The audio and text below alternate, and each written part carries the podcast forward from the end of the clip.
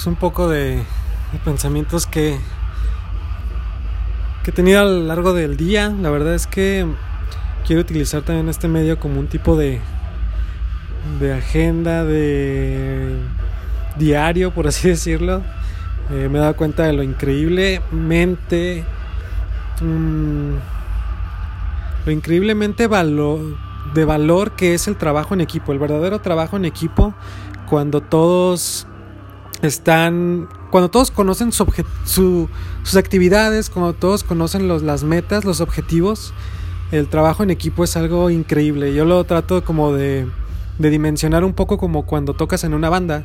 Yo toco guitarra y cuando tocas en una banda, el que todos estén concentrados haciendo su parte, pero por el por la canción, o sea, por, por una meta, por así decirlo, se siente se siente increíble, o sea, siente sientes sientes, no sabría cómo describirlo, pero es una sensación muy, muy, muy padre a través de todo el cuerpo, ver que todos están haciendo su parte y está saliendo increíble la canción.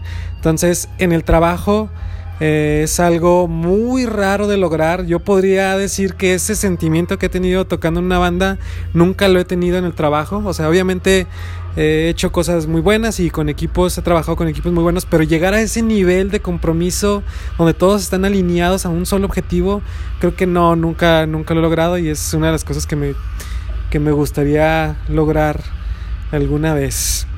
Así que pues solo eso un poco de, opiniones sobre el trabajo en equipo y creo que en cuanto a agencias, en cuanto a empresas, eso es algo muy, muy menospreciado porque además involucra ser muy conscientes, ser muy conscientes como líder de lo que eres bueno, lo que no eres bueno, lo que necesitas hacer y tener mucha empatía para las personas que estás que están trabajando contigo o colaborando contigo, ¿no?